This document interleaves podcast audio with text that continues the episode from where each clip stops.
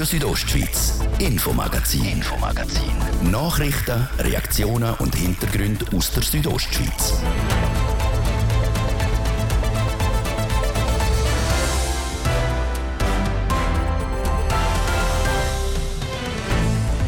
Der Schrecken hat vor einem halben Jahr angefangen. Der Putin hat seiner Armee den Befehl gegeben, die Ukraine anzugreifen. Wir haben mit einem Osteuropa-Experten geredet.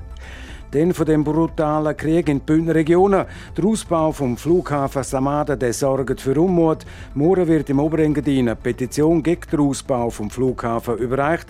Die hat der Titel 22 und nicht 88 Millionen sind genehmigt. Die Initianten wehren sich gegen die Mehrkosten vom Flughafenausbau, auch wenn rein rechtlich die Petition nicht weiterverfolgt werden muss, sagt Franziska Preisig. Ein Instrument des Aufschreis, nein, so nicht, erklärt euch. Darum haben wir die Petition gemacht, aber im Bewusstsein, dass man die tatsächlich in die Schublade legen kann. Was die Initianten sonst noch verlangen und wie es soll weitergehen jetzt im Infomagazin und dann vom Ärger im Oberengadin, dafür ein Freudentag im Mittelbünden. Die Freude denn im zweiten Teil ab um halb sechs in der Region Albula wird nämlich das Angebot vom öffentlichen Verkehr stark ausgebaut. Die Region redet sogar vom Quantensprung. Das einige von den Themen heute im Infomagazin auf RSO vom Mittwoch, am 24. August. Im Studio ist Martin de Platzes. Einen guten Abend.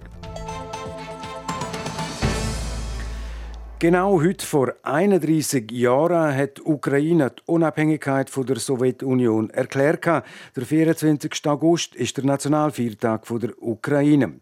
Und auch genau heute vor sechs Monaten hat der Schrecken angefangen, wo die Weltordnung aus der Fuge gebracht hat. Der Putin hat seiner russischen Armee der Befehl gegeben, die Ukraine anzugreifen ein halbes Jahr Krieg. Ich hatte diesen Nachmittag Gelegenheit, mit einem fundierten Osteuropa-Kenner über den brutalen Krieg zu reden. Der Patrick Nick bei der Zeitung Südostschweiz Inland- und Auslandchef und langjähriger Osteuropa-Korrespondent. Patrick Nick, hast du dir damals Ende Februar können vorstellen, dass der Angriffskrieg von Putin auch heute noch im Gang ist? Nein, das hätte ich mir damals nicht können vorstellen und das hätte sich glaube die ganze Welt und, und vor allem auch der Kreml nicht können vorstellen, dass das so äh, läuft. Mir ist damals davon ausgegangen, dass die Ukraine innerhalb von wenigen Wochen äh, eingenommen ist. Das heißt, der Widerstand, wo die Ukrainer da an den Tag legen, der muss enorm sein der Widerstand ist viel größer als, als äh, man das für möglich gehalten hätte. Auf der anderen Seite gibt aber auch die russische Armee ein viel schwächeres Bild ab, äh, als man erwartet hat. Also man hat die stärker und effizienter eingeschätzt. Der Ukraine ist es, wie man von Korrespondenten können erfahren momentan glaube ich, im Süden sogar gelungen, Territorien wieder zurückzugewinnen. Der massive Widerstand von der Ukraine, ist der möglich? dank der Unterstützung der westlichen Staaten, die jetzt die letzten zwei, drei Monate zünftig zugelegt haben an Waffensystemen? Das ist in dem Umfang nur wegen dem möglich. Also sind die Waffensysteme, die, die äh, modernen und was noch dazu kommt, sind natürlich acht Jahre Ausbildung äh, erstens im Feld, also im, in der Ostukraine, wo jetzt seit acht Jahren ein Konflikt ist. Das heißt, die Armee ist kampferprobt und sie ist seither eben auch wirklich äh, äh von, von westlichen Militärs ausgebildet und auf einen modernen Stand gebracht worden. Sie haben es einleitend gesagt, die Ukraine feiert heute den Nationalviertag. Heute an dem Tag, wo der Krieg schon seit sechs Monaten andauert. Der Nationalviertag, das ist für den Wladimir Putin, den Präsident von Russland, wahrscheinlich wie eine Faust ins Gesicht. Ja, es ist eben sicher nicht das, was er sich vorgestellt hat. Und äh, es ist äh, auch, ich meine, natürlich sind die russischen Medien weitgehend zensuriert, aber äh, man, kann, man kann das nicht völlig abklemmen, den Nachrichtenfluss von außen. Und äh, der Putin weiß, dass äh, sein Volk das sieht, dass dort jetzt immer noch blau-gelbe Fahnen geschwungen werden. Und äh, das, das äh, lässt ihn in einem schlechten Licht anstehen. Friedensverhandlungen, das ist aktuell, was ich mitgekriegt habe, auch von internationalen Medien, kein Thema. Der Volodymyr Zelensky will die Ukraine wieder so zurückhaben, wie sie im 2015, also bevor Russland Krim annektiert hat, wieder zurückhaben. Was Wie siehst du das mit Friedensverhandlungen? Ist da etwas in absehbarer Zeit möglich? Friedensverhandlungen, wie man sich das äh, gemeinhin vorstellt, sind nicht möglich. Die sind eigentlich nicht mehr möglich, seitdem, was in äh, Butscha passiert ist. Also seitdem, wo man gesehen hat, wie, was die Russen hinterlassen, dort, wo sie abziehen. Äh, was Russland da führt, ist nicht einfach ein, ein Eroberungskrieg, sondern es ist in Teilen ein, ein Völkermord. Äh, das heißt, äh, man kann keine Territorien abtreten, ohne nicht äh, Leute dem Tod auszuliefern oder eine Filtration oder weiß Gott was für, äh, für Folter. Das heißt, man kann da gar nicht zurück. Und dann kommt ein zweiter Punkt dazu, wenn man sich jetzt mit Moskau würde einigen darauf, ihr könnt behalten, was ihr bis jetzt erobert habt, und dann irgendeinen Vertrag würde unterschreiben, dann müssen wir einfach ganz sicher davon ausgehen, dass man in fünf oder in zehn Jahren am gleichen Ort stehen würde und die Russen wieder würde angreifen, weil man mit dem Moskau keine Verträge schliessen kann. Die zentrale Rolle auf der ukrainischen Seite in dem Krieg spielt der Präsident Volodymyr Zelensky. Jede Nacht gibt er eine Videobotschaft an die Bevölkerung, vor allem auch an die, an die westlichen Länder. Das ist schon die zentrale Rolle auf der ukrainischen Seite der Zelensky? Er ist wahnsinnig wichtig und er ist ein Medienprofi. Er weiß, wie man ein Thema hat. Er, er ist fließig, oder? Er macht jeden Abend die, äh, die, die Videos. Er ist präsent. Äh, man sieht ihm auch an, wie alt er geworden ist inzwischen. Ähm, ohne den, den Herr Zelensky hätten wir im Westen wahrscheinlich irgendwann im frühen Sommer angefangen, äh, den Krieg mehr und mehr vergessen. Und es ist sein Verdienst, dass das nicht passiert ist. Du hast Stichwort angesprochen, vergessen. Die Medienberichterstattung ist natürlich weniger als noch in den ersten paar Wochen von dem unsäglichen Krieg. Liegt es auch eben am Zelensky, dass der Krieg bei uns weiterhin in den Medien ist, auch wenn nicht mehr so omnipräsent wie ganz am Anfang? Es liegt auch an ihm, weil er auch immer wieder, äh, immer wieder ganz direkt äh, ausländische ähm, Staatenlenker anspricht, dort sich immer wieder präsent macht und, und auch immer wieder sagt, was der Westen äh, nach all den Versprechungen, die der Westen gemacht hat, dem Land eben auch schuldig ist eine große Frage, wenn ich zum sagen auch eine ganz, ganz schwierige Frage. Trotzdem will ich diese Frage an die stellen. Lässt sich das voraussagen, wie lange dauert der unsägliche Krieg noch? Das lässt sich nicht voraussagen. Sagt Patrick Nick bei der Zeitung Südostschweiz Inland- und Auslandchef und langjähriger Osteuropa-Korrespondent.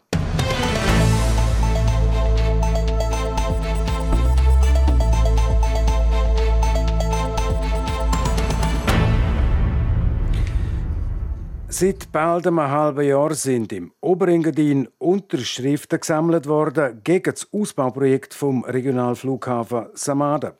Petition mit dem Titel 22 und nicht 88 Millionen sind genehmigt verlangt Transparenz im Zusammenhang mit der Erneuerung vom Regionalflughafen Samada und auch, dass keine Großinvestoren einsteigen. Das ist aber noch nicht alles. Die Petitionäre verlangen noch mehr. Es berichtet Nadia Guetsch. 1105 Unterschriften hat das Forum Engadin seit dem März gesammelt. 679 davon stammen von Einheimischen, die anderen 426 Unterzeichnende sind Gäste. Im Petitionstext heißt es, dass der Ausbau vom Flughafen im Rahmen der Abstimmung von 2017 mit dem geplanten Investitionsvolumen von 22 Millionen Franken und möglichst ohne große Privatinvestoren soll umgesetzt werden. Oder wie es die SP-Grossrätin und Initiantin von der Petition, Franziska Preissig, formuliert. Es ist erwiesen, dass der Betrieb in der Größe, wie er jetzt ist, kann äh, betriebswirtschaftlich positiv geführt werden, dass eigentlich die Flugbewegungen schon seit Jahren, wenn nicht Jahrzehnten konstant sind und dass man eigentlich wirklich nach wie vor der Überzeugung ist, dass das Kerngebäude, dass das erneuert werden soll, modernisiert werden soll, auch zusammen mit den Helikopterunternehmungen, die dort sind, aber nicht auf Vorrat bauen. Im Frühling von dem Jahr ist nämlich bekannt worden, dass der Um- und Ausbau 88 Millionen Franken soll kosten. Die große Frage also nach wie vor: Braucht es das alles überhaupt? Eine Bedarfsanalyse, die bereits im Frühling von der Franziska Preissig gefordert worden ist, scheint jetzt in Abklärung zu sein, wie der Präsident der Verwaltungskommission der Infrastrukturgesellschaft vom Flughafen, kurz Infra, der Christian Meuli, sagt. Wir haben äh, jetzt Offerten eingeholt um äh, das Dokument logischerweise zu aktualisieren, weil es ist in 2011 produziert worden, mehr als zehn Jahre alt. Wir werden nächste Woche in der Verwaltungskommission darüber befinden, ob wir den Auftrag äh, erteilen, um die ganzen Unterlagen zu aktualisieren. Für Verwirrung hat in der heutigen Medienkonferenz eine neue Zahl gesorgt. Denn 88 Millionen Franken sollen anscheinend auch nicht lange. Die Zahl von 140 Millionen Franken ist plötzlich im Raum gestanden. Ein entsprechendes Dokument ist in die Runde gegeben worden. Christian Meuli sagt dazu, es ist aber wahr, dass wir im Projektverlauf von unserem Generalplaner-Team einmal eine Hochrechnung äh, gekriegt haben von den Anlagekosten, die äh, sich auf 140 Millionen belaufen hat. Die Infra hat dann den Vorschlag äh, umgehend zurückgeschickt, zurückgewiesen und wir haben einen Planungsstopp verfügt, äh, verbunden mit dem Auftrag, dass die Investitionen auf die eigenwirtschaftliche Finanzierungsfähigkeit vom Flughafen angepasst werden. In dem Sinn sind also die 88 Millionen nach dem heutigen Kenntnisstand immer noch Zielgröße, die wir anstreben. Tun. Das Verhältnis scheint zerrüttet. Die Initianten von der Petition bemängeln die fehlende Dialogbereitschaft von Seiten der Infra. Begriffe wie Transparenz, Öffentlichkeitsprinzip etc. fallen immer wieder. Nochmal Franziska Preissig. Ich glaube, weil nach wie vor einfach Fragen nicht beantwortet sind. Weil man auch nach der Informationsveranstaltung gesagt hat, wir sitzen zusammen, wir machen einen grossen Tisch, wir wollen mal wirklich besprechen, was braucht es da unten. Äh, das ist nicht geschehen. Also der, der runde Tisch hat es nie gegeben. Und darum muss man schon sagen, das ist eigentlich ein Versagen. Darum fordert das Forum Engadin jetzt unabhängig von der Petition auch eine neue Besetzung von der Infra und damit auch der Rücktritt vom Präsident von Christian Meuli. Wieso ist er dort drin? Das ist klar, die Geschichte war als Gemeindepräsident von Sils. Das Amt ist nicht mehr und doch äh, eigentlich die, die Gründung, gerade nach, nachdem dass man nicht mehr, nicht mehr im Sils Präsident ist, äh, die Gründung von Meulifex GmbH, wo eigentlich genau den Zweck hat, eben beratend tätig sein für öffentliche Institutionen, das also ja, stellt Fragen. Plus natürlich auch als doch leitende Tätigkeit in einer Grossbank da oben ist schon auch nochmal wie viel Insiderwissen äh, fließt da halt doch auch in gewisse Themen hinein, wo, wo eine Infra einfach muss beantworten. Der Christian Meuli findet die Vorwürfe an seine Person absurd. Der Schwerpunkt ist immer die Interessen vom Oberengadin, von der Gemeinde als Träger von der Institution zu vertreten und auch der Auftrag, den wir gemäß dem Gesetz haben, den, den Flugplatz zu fördern, auch wahrzunehmen. Ich mache das Amt eigentlich sehr gern, habe Spaß daran, bin aber problemlos parat, auch das Ganze während der laufenden Amtsperiode an einen Nachfolger oder einer Nachfolgerin zu übergeben, das äh, von der Flughafenkonferenz dann so gewünscht wird. Ich hebe mich nicht an dem Stuhl fest. Die Petition wird morgen anlässlich von der Präsidentenkonferenz der Region Maloja überreicht. Rein rechtlich ist eine Petition für niemand verbindlich. Das ist auch der Franziska Preissig klar. Aber das letzte Instrument, das man irgendwie noch hat, ist eine Petition, ein, äh, ein Instrument des Aufschreis. Nein, so nicht. Erklärt euch, äh, das sind die Forderungen, die wir uns einfach die wir erfüllen müssen. Und ähm, darum haben wir die Petition gemacht, aber im Bewusstsein, dass man die tatsächlich kann in die Schublade legen kann. Gemäss Christian Meuli ist die Petition an die Flughafenkonferenz gerichtet, als politisches Gremium. Dort sitzen vor allem Gemeindepräsidenten drin oder Gemeindevorstände. Die befinden dann darüber. Noch der Herbst soll über das weitere Vorgehen entschieden werden. Das war der Bericht von Nadia Guetsch.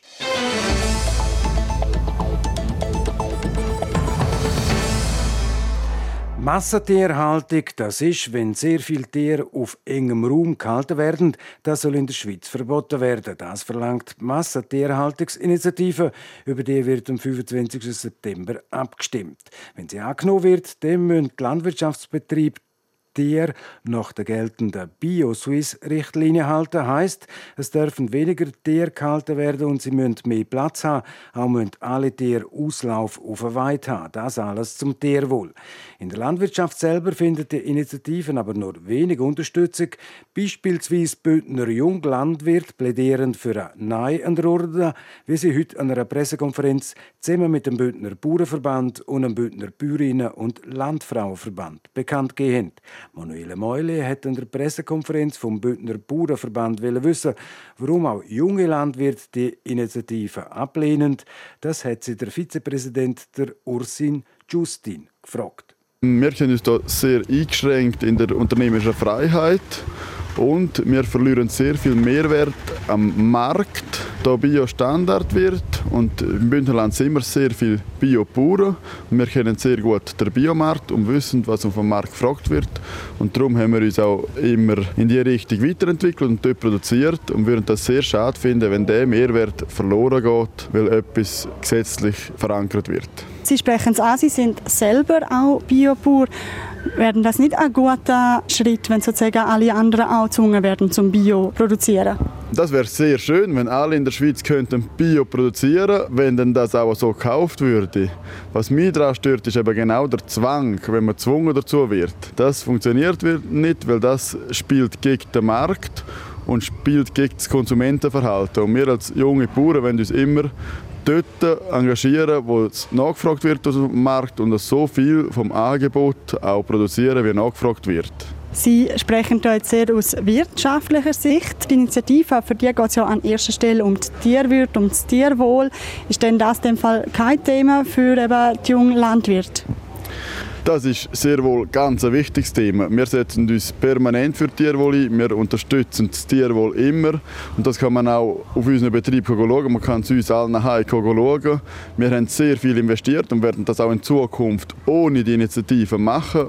Weil uns ist bewusst, nur um ein Tier, das gut geht, um ein Tier, das ein sehr hohes Tierwohl geht, das ist gesund und das ist zufrieden und nur ein gesundes Tier kann auch produzieren und alt werden und das Tier ist glücklich und der Bauer ist glücklich. Sie sagen also eben, der Tier geht es gut. Laut den Initiantinnen und Initianten sehen aber beispielsweise nur 12 Prozent der Schweizer Tiere in ihrem Leben jemals weit. Ist denn das kein Argument? Es ist ja so, dass bei uns im Bündnerland etwa 98 Prozent der Tiere täglich das Tageslicht direkt sehen. Also sie dürfen in der Sonne oder in der Regen stehen. Also ist natürlich, wenn man es auf die Tierzahl schweizweit anschaut, hat es sehr viele Mastbulle, die sehr viel Zahlen geben. Im äh, Gegensatz zu Rinder. Also wenn man 100 Hennen hat, ist das gleich viel wie ein Rind. Und wenn 100 Hennen drinnen bleiben und ein Rind rausgeht, dann wäre das wie 1%, das Tageslicht hat. Und darum ist die Zahl halt äh, sehr schwierig zum so einordnen.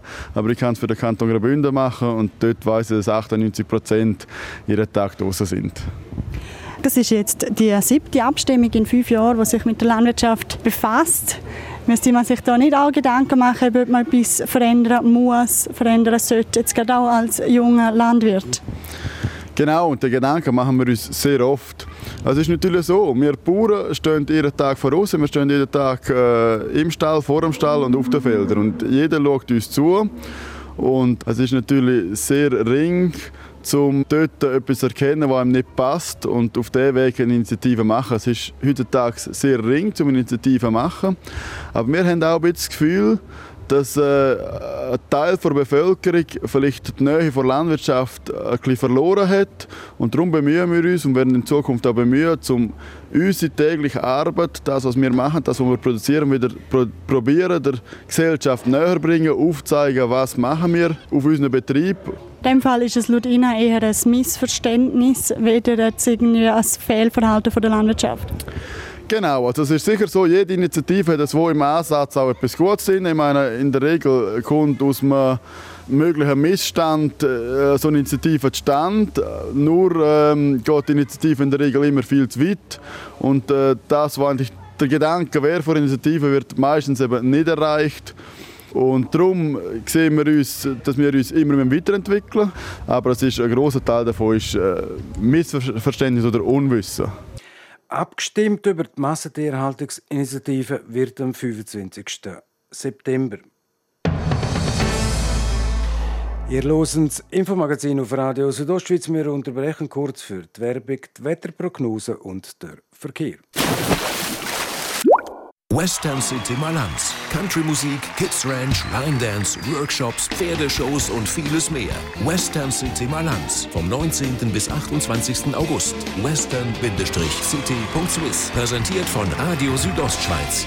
Die Umwelt liegt uns am Herzen. Darum wird der Speck jetzt in Papier verpackt. Und für kurze Zeit gibt es zu jedem Abo ein 100% recyceltes Badtuch gratis dazu. Im Wert von 30 Franken. Jetzt verschenken auf spick.ch. Das Wetter. Präsentiert von Tanzschule Home of Dance. Die Tanzschule in Kur für alle Partens. Von Disco Fox über Salsa bis zu Hochzeitstanz und Bachata. www.homeofdance.ch auch der Rest vom Abend bleibt in der Südostschweiz sonnig mit einzelnen Schleierwolken. In der Nacht tut es dann auf und es wird wieder klarer. Morgen Donnerstag dann auch wieder sehr sonnig. Über den Bergen gibt es harmlose Quellwölkchen. In Chur wird es morgen bis zu 29 Grad, Davos 22 und Samada 21 Grad. Und am Freitag ist dann der Tag noch recht sonnig. Gegen den Abend steigt dann aber wieder das Gewitterrisiko. Verkehr. Feierabendverkehr in der Stadt Chur auf der Masanzerstraße Stadt einwärts über den Postplatz und Weltstörfli haben aktuell bis zu 10 Minuten länger und auch in der entgegengesetzten Richtung auf der Kasernenstraße über das Weltstörfli Stadt einwärts haben bis zu 5 Minuten länger. Verkehr. Und jetzt geht es weiter mit dem Infomagazin. Ich gebe zurück zu Martin de Platzes. Radio Südostschweiz, Infomagazin, Infomagazin. Nachrichten, Reaktionen und Hintergründe aus der Südostschweiz.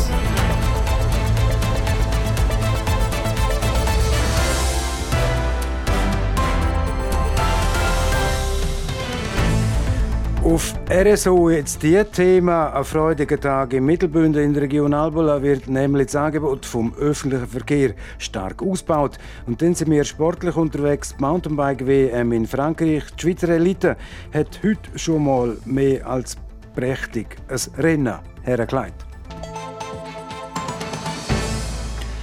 Wer in der Region Albola mit dem öffentlichen Verkehr, RHB oder Postauto unterwegs ist, hat auch eine gute Portion an Zeit müssen dabei haben. An dieser Stelle nur eine von den einigen Hürden. So haben die Leute in Tüfenkastel nicht selten Wartezeiten von 45 Minuten müssen einrechnen. Mit dem ist aber bald fertig, denn der ÖV in der Region Albola macht am 11. Dezember, denn wenn der Fahrplanwechsel kommt, ein Quantensprung.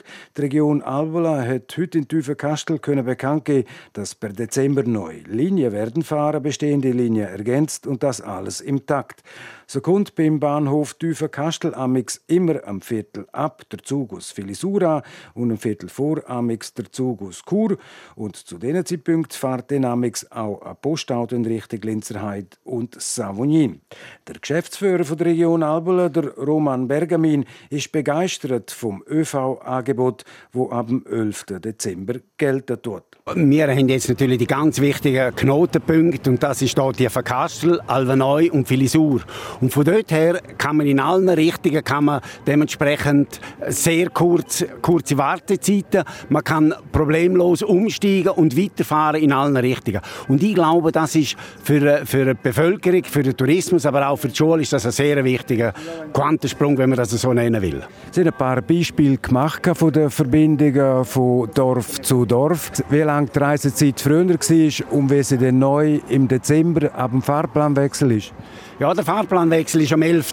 Dezember und dann sollte das eigentlich greifen, was man da vorgesehen hat. Da gibt es natürlich Beispiele, wo wir haben von Brienz nach die Verkastel, das sind eine Nachbarorte und äh, früher hat man müssen über Land fahren. Jetzt kann man problemlos über äh, Krappeneiren fahren, keine Wartezeiten mehr und äh, Einsparung ist natürlich sehr hoch. Wir haben ein Beispiel auch für Lenzerheit auf Stürwis, was eine sehr gute Herausforderung ist. Da wird mittlerweile eigentlich äh, die, die Fahrzeit halbiert. Wir haben auch ein Beispiel von Savonin auf Dusis, wo man eigentlich im Bus jetzt sitzen bleiben kann. Man muss nicht mehr umsteigen und dementsprechend ist, äh, die, Fahr äh, ist die Fahrzeit auch halb, die ist halbiert. Also das sind wirklich ganz wichtige Punkte, wo, wo die Bevölkerung jetzt aufnimmt und ich bin auch der Meinung, wenn die Bevölkerung das einmal richtig sieht, was da alles abgeht, dass sie auch den ÖV nachher ähm, benutzen.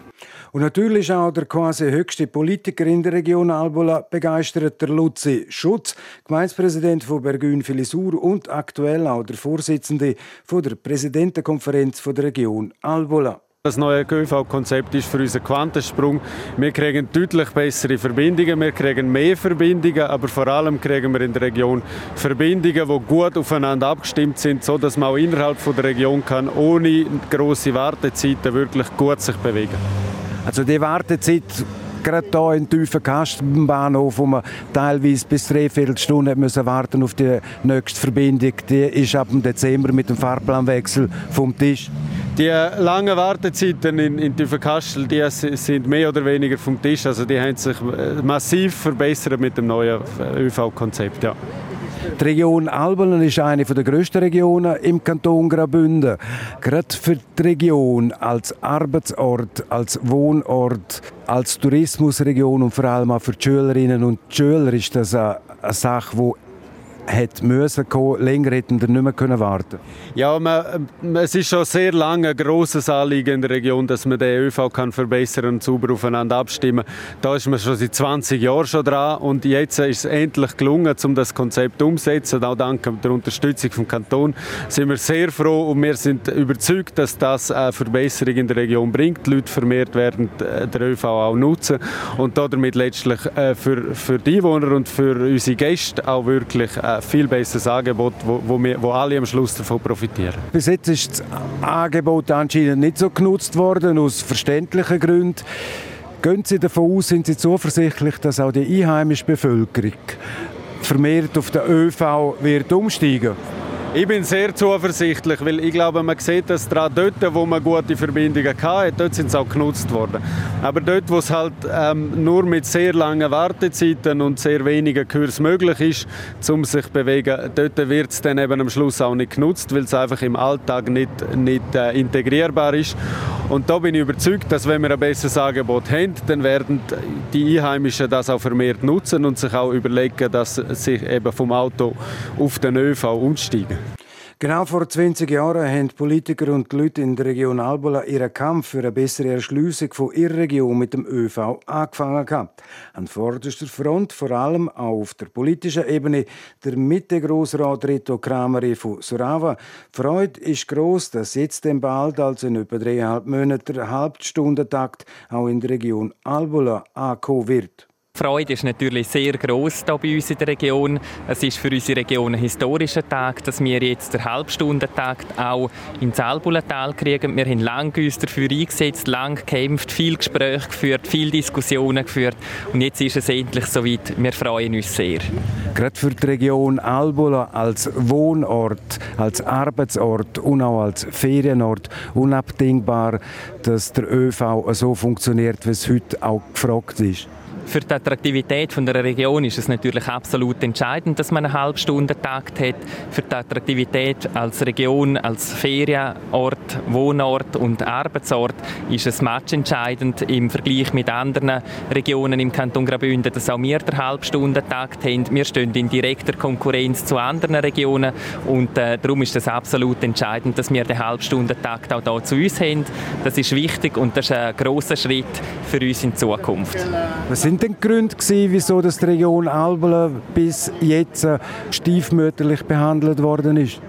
Es sind eigentlich zwei Herausforderungen. Gewesen. Einerseits sind wir eine Region mit einer relativ tiefen äh, Bevölkerungsanzahl und andererseits ist es nicht ganz einfach von den Strukturen her. Wir haben zwar hier in Tüfenkastel einen Verkehrsknotenpunkt, aber die Züge von Chur die kommen ein Viertel vor an, die aus dem Engadin kommen ein Viertel ab an und zum den die abnehmen in Tüfenkastel in die Regionen nach Lenzerheide, nach Filisur, Bergün, in Sursees, das ist nicht ganz einfach. Also die strukturelle Ausrichtung von der Region hat es nicht einfach gemacht, um hier eine halbe Stunde Tag einzuführen. Darum ist auch ganz klar mein Fernziel, dass wir bis auf Tüfenkastel einen Halbstundentakt mit dem Zug, mit der RHB haben, weil äh, für Pendlerinnen und Pendler ist das natürlich auch sehr entscheidend, dass man möglichst weit mit dem Zug reisen kann.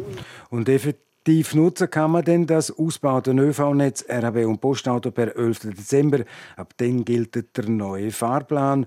Und so ist es ab dann auch möglich, dass jemand vom Unterland nach Savognin neu im Halbstundentakt ins Oberhalbsteig kommt. Das ist Gold wert für den Tourismus und mehr kommt spontan in Sinn. Mein Ziel, Savognin.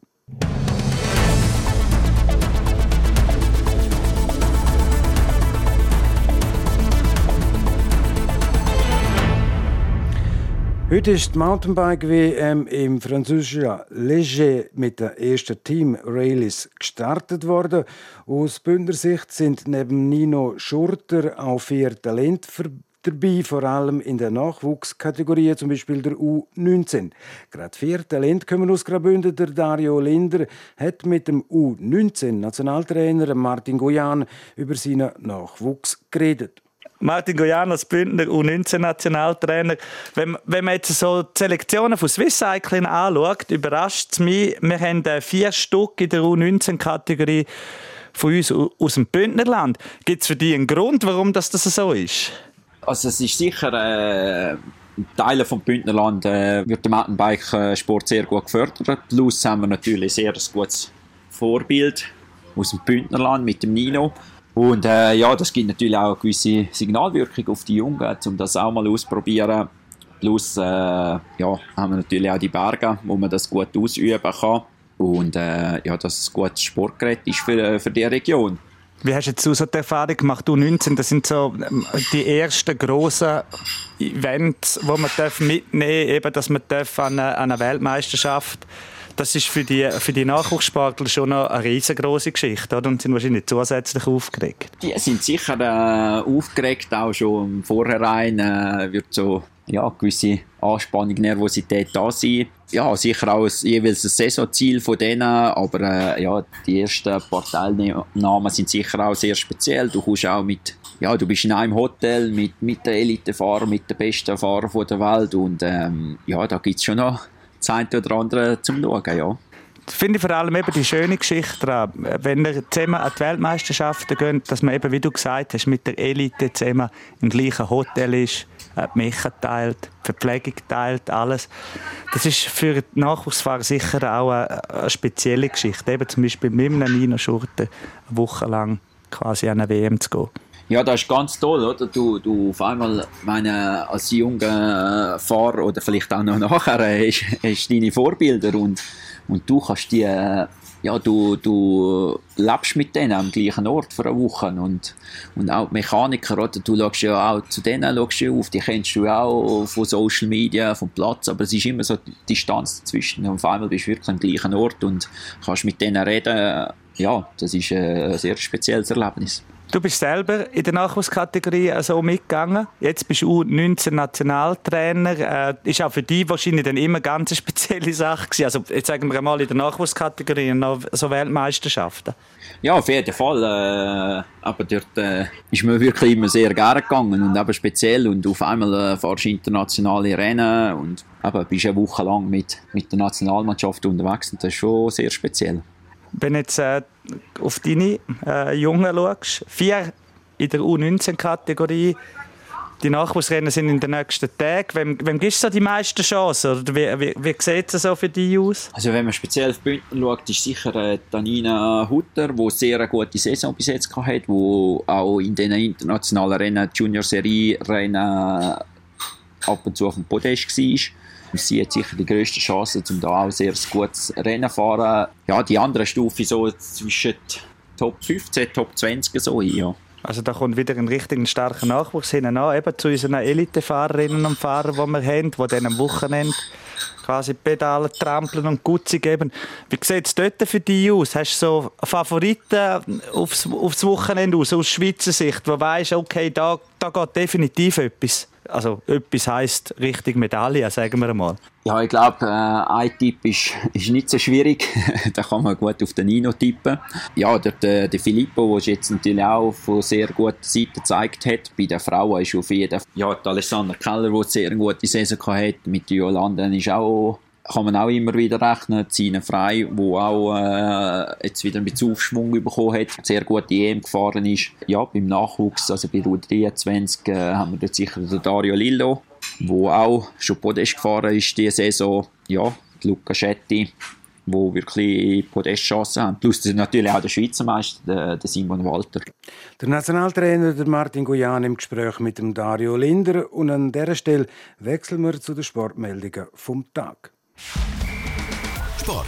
Präsentiert von der Klinik Valenz. Ihre Partner für Rehabilitation mit Weitblick auch noch Sportumfeld. An der Standort Valenz, Wallerstadt Berg, Walzenhausen, Geis, Chur und St. Gallen. Und da schauen wir nochmal im Detail und vor allem mit viel Freude auf die Mountainbike-WM Serena Zinsli.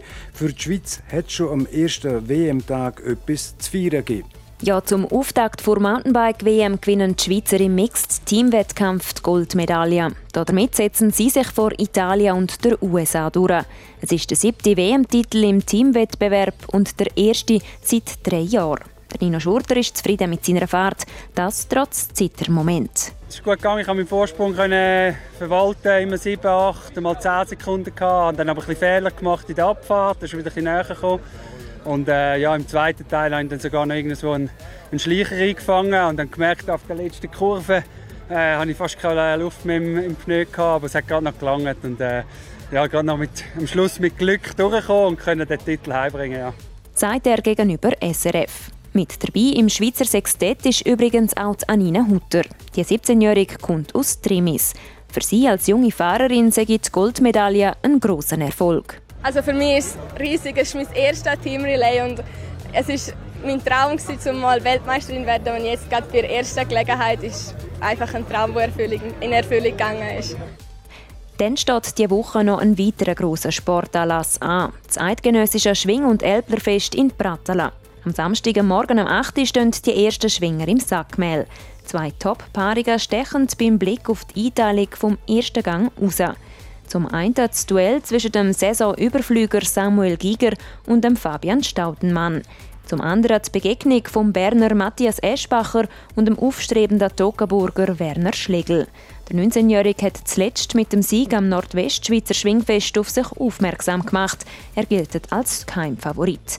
Und der letzte Schwingerkönig, der Christian Stucki, der trifft auf den Damian Ott. Das eine Auswahl vom engsten Favoritenkreis. Aus Bündner Sicht spannend sind die folgenden Paarungen. Der Armon Orlik schwingt gegen den Lario Kramer und der ausgewanderte Bündner, der Kurdin Orlik, der für die Berner schwingt, trifft auf den Marcel Bieri. Sport. Präsentiert von der Klinik Valenz. Ihre Partner für Rehabilitation mit Weitblick auch noch Sportumfeld. An der Standort Valenz, Wallerstadt Berg, Walzenhausen, Geis, Chur und St. Gallen. Es ist gerade acht Minuten vor sechs und damit ist es das, das Infomagazin auf RSO vom Mittwoch, am 24. August. Am Mikrofon sagt für heute auf Wiederhören der Martin de Platzes. Einen guten Abend, Docken. Radio Südostschweiz, Infomagazin, Infomagazin. Nachrichten, Reaktionen und Hintergründe aus der Südostschweiz.